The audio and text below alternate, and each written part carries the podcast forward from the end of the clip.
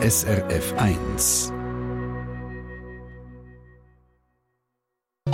SRF 1 Espresso es ist ein riesiges Thema. Online-Shops, die so tun, als kämen sie aus der Schweiz und dann kommt ein Päckchen mit billigem Ramsch aus China. Es ist tatsächlich immer schwieriger, um die guten von den schlechten Shops zu unterscheiden und zu sehen, woher sie kommen. Wir haben trotzdem ein paar Tipps parat, zum Beispiel auf ein Gütesiegel schauen. Und natürlich können auch Bewertungsportale weiterhelfen. Eines der grössten Trustpilot schauen wir ein bisschen später im Espresso AHA an. Zum Beispiel, wer steckt eigentlich dahinter und wie funktioniert es. Guten Morgen wünscht der Oliver Futter.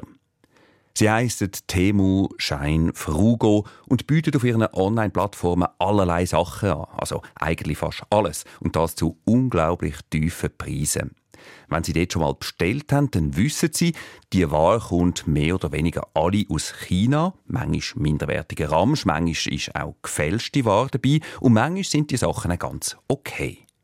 Jetzt kommt man aber auch Billigware aus China über, wenn man bei vermeintlichen Schweizer Shops wie pfotenland.ch bestellt oder wohl Valora Mode oder elitsportig.ch. Im Espresso haben wir letzte über pfotenland.ch berichtet. Die haben sogar einen Eintrag im Handelsregister mit einer Schweizer Kontaktadresse und trotzdem gibt es eben über die Plattform minderwertiges aus China. Einfach Ramsch das geht ja noch. Aber manchmal wird es mit dieser Ware eben auch gefährlich. Meine Kollegin Martina Schneider aus dem Espresso-Team hat ein TikTok-Video von der Polizei gesehen mit einer Warnung und sich dann gefragt, wie wir uns besser schützen können. Und zwar hat das Video die Kantonspolizei Aargau gemacht und auf dem Weg probiert, junge Leute zu erreichen, die bei Temu und Co. bestellen. Hast du dir auch letztens etwas bei Temu bestellt? Du musst jetzt genau zuhören. Hast du gewusst, dass Schnäppchen aus Asien zu lebensbedrohlichen Situationen führen können? Und zwar dann, wenn es anfängt brennen oder sogar explodiert. Ladekabel, Lampen, Akkus, unprüft, die eben nicht unseren Standards entsprechen, können gefährlich sein. Man soll darum besonders vorsichtig sein. Und ein bisschen später in diesem Video dann noch der Tipp. Oder noch besser, unterstützt doch die lokalen Elektrohändler, auch wenn es mal ein oder zwei Franken mehr kostet. Aha, können wir auch unterschreiben, grundsätzlich. Aber eben, die Realität ist die, dass viele, auch viele junge Leute, für wenig Geld das Zeugs auf diesen Online-Plattformen bestellen.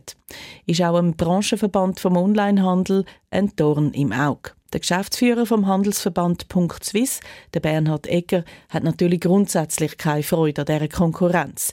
Liegt ein bisschen in der Natur von seinem Posten. Aber es geht ihm um mehr. Die Frage für Plagiaten, für Lieferketten, äh, für Nachhaltigkeit, für Qualitätsmängel, die teilweise äh, gravierend sind und die auch Sicherheitsrisiko äh, darstellen. Und so geht es ihm auch um den Schutz von Konsumentinnen und Konsumenten.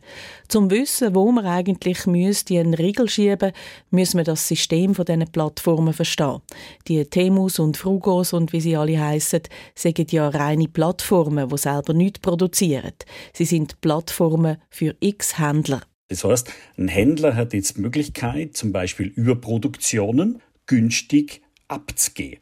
Das sind teilweise Überproduktionen, das sind teilweise auch Dinge, die er noch schnell, schnell irgendwo zusammengeschustert hat, wenn man so sagen darf, und die er so an Mann bringt. Und das ist natürlich höchst fragwürdig. Transparenz null von den Produktionsbedingungen weiß man nicht und auch nicht, was teilweise drin ist, zum Beispiel in billigen Spielsachen.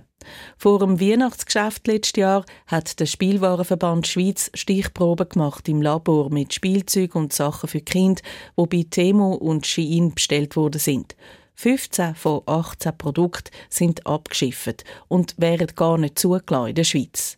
In der Zeitung 20 Minuten lässt sich das zuständige Bundesamt für Lebensmittelsicherheit zitieren und sagt, ausländische Online-Shops müssen sich, was ihre Produkte angeht, nicht um Schweizer Gesetze kümmern. Und wenn Konsumentinnen und Konsumenten auf diesen Plattformen Sachen bestellen, dann sind sie selber verantwortlich. Gilt auch für Elektrogeräte. Wir haben bei verschiedenen involvierten Bundesämtern angefragt und die Antwort ist immer gleich, der Import für den Privatgebrauch ist eben wirklich Privatsache. Wo also müssen wir ansetzen? Der Bernhard Ecker vom Verband der Schweizer Onlinehändler sieht verschiedene Ansätze. Einen dank einem neuen Gesetz, das ab nächstes Jahr gilt. Ab dann müssen nämlich alle Versandhandelsplattformen, die Waren aus dem Ausland in die Schweiz versenden, Mehrwertsteuer zahlen. Wer das nicht macht, der muss mit Massnahmen rechnen. Das kann bedeuten, dass die eidgenössische Steuerverwaltung Lieferungen verbietet von so einem Unternehmen und sogar die Ware vernichten lassen. Und der Bernhard Egger hat noch eine Idee. Wenn zum Beispiel Temu sich nicht an diese äh, Mehrwertsteuer, diese Plattformbesteuerung halten zum Beispiel, dann muss man vorne anfangen, dann muss ich vorne quasi eine App sperren, weil sie sich nicht an die Mehrwertsteuersituation äh, halten, die unsere Schweizer Händler sehr wohl einhalten müssen. Und das sind für mich die Sachen, wo man einhängen kann. Temu-App sperren heisst, Großkonzerne wie Apple zum Beispiel müssten auch noch mitmachen, damit man die App bei ihnen nicht mehr herunterladen kann. Trotzdem bleibt spannend, wie die Massnahmen dann könnten aussehen, wenn sich so Shops nicht an die Plattformbesteuerung halten. Fazit für uns Konsumentinnen und Konsumenten: So Online-Shops schiessen wie Pilz aus dem Boden und kommen mit Schweizer Kreuzli und anderen Pseudo-Schweiz-Bezügen daher. Also aufpassen. Impressum, Adresse, Telefonnummern anschauen und Gute Shops haben ein Gütesiegel. Es gibt zwei. Eins vom Verband vom Schweizer Onlinehandel, das heisst Swiss Online Garantie. Können Sie anschauen auf srfch-espresso. Und es gibt nochmal eins, das heisst Trusted Shops, ist in ganz Europa bekannt. Aber auch da müssen Sie ein Stück weit kritisch bleiben, wenn Sie bei einem Online-Shop oben oder ganz unten auf der Seite so ein Gütesiegel sehen, dann sollten Sie es auch anklicken und mehr Infos bekommen. Sonst schießt der Shop vermutlich und hat es einfach kopiert, das Siegel. Und nur weil ein Job kein Gütesiegel hat, heisst übrigens auch nicht, er sei per se unseriös, hat Martina Schneider mir auch noch gesagt. Esprit, Migros, Decathlon, Buchhaus sind alle seriös und haben trotzdem kein Gütesiegel im Online-Shop. 17 ab 8 war es, das ist SRF 1 mit dem Konsumentenmagazin Espresso. Und da bleiben wir jetzt gerade noch ein bisschen bei den unseriösen Shops. Vor zwei haben wir sie kürzlich gewarnt, eben pfotenland.ch und auch babyparadiesschweiz.ch. Die kassieren zum Beispiel ohne zu liefern oder es gibt statt der versprochenen Qualität eben nur Schrottware aus China. Der Stefan Wüthrich vom Espresso-Team hat für seinen Beitrag dort auch auf Bewertungsplattformen angeschaut. Auf der Bewertungsplattform Trustpilot kommen die zwei Seiten miserabel weg. Kann man schnell ein bisschen vorlesen. Bin entsetzt und sauer. Einfach nur Mist. Größter Beschiss ever. Achtung Betrug. Abzockerfirmen. Ich würde einen großen Bogen machen. Ja, die Bewertungsplattform Trustpilot, die er da zitiert hat, die ist sehr bekannt. Ein Haufen Leute laden dort ihren Frust über eine Firma ab oder einen Online-Shop. Die platzieren ihr Lob oder gehen anschauen, wie viele Sterne und was für Kommentare es für einen bestimmten Shop gibt. Aber haben Sie sich auch schon gefragt, wer steckt eigentlich hinter Trustpilot? Espresso? Aha. Schlauer in die Woche. Die Bewertungen die geben ja mit den Ausschlag, ob wir am Ende bei einem Shop etwas bestellen oder nicht. Darum ist die Frage nicht ganz unwichtig. Kann man Trustpilot selber auch trauen? Peter Fritsche vom Espresso-Team, du hast das ein bisschen recherchiert. Wer ist Trustpilot? Ja, Trustpilot ist eine Firma mit rund 850 Mitarbeitern, also ein grosses Unternehmen. Hauptsitz in Kopenhagen mit Filialen auf der ganzen Welt, von New York bis Melbourne. Gründet 2007. Es gibt sie also schon seit bald 20 Jahren. Und wer hat es dort mal erfunden? Das war ein gewisser Peter Mühlmann, ein Mann aus Dänemark. Seine Mutter hat ihn darauf aufgeklopft. So schreibt so einmal die Mediensprecherin von Trustpilot aus London. Die Mutter hatte Mühe damit, um ihre Kreditkartendaten im Internet anzugeben, ohne einen Anhaltspunkt zu haben, ob man es eben im Online-Shop vertrauen oder über Lusch ist.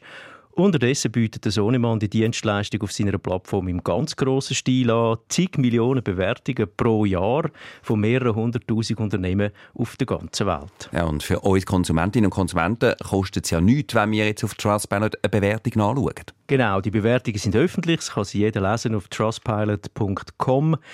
Bewertungen schreiben, also die Anzahl Sterne verteilen, von 1 bis 5 und Kommentare reintöckeln. Für das braucht man ein Login bei Trustpilot und beim ersten Anmelden schickt es einem einen Code auf die E-Mail-Adresse, die man angegeben hat. Den muss man dann eingeben. So wollen sie natürlich checken, ob die Adresse echt ist und ein Mensch dahinter ist oder nicht irgendein Bot. Mhm, also auch Bewertungen abgeben ist gratis, gleich wie es nachschauen. Wie verdienen die denn ihr Geld?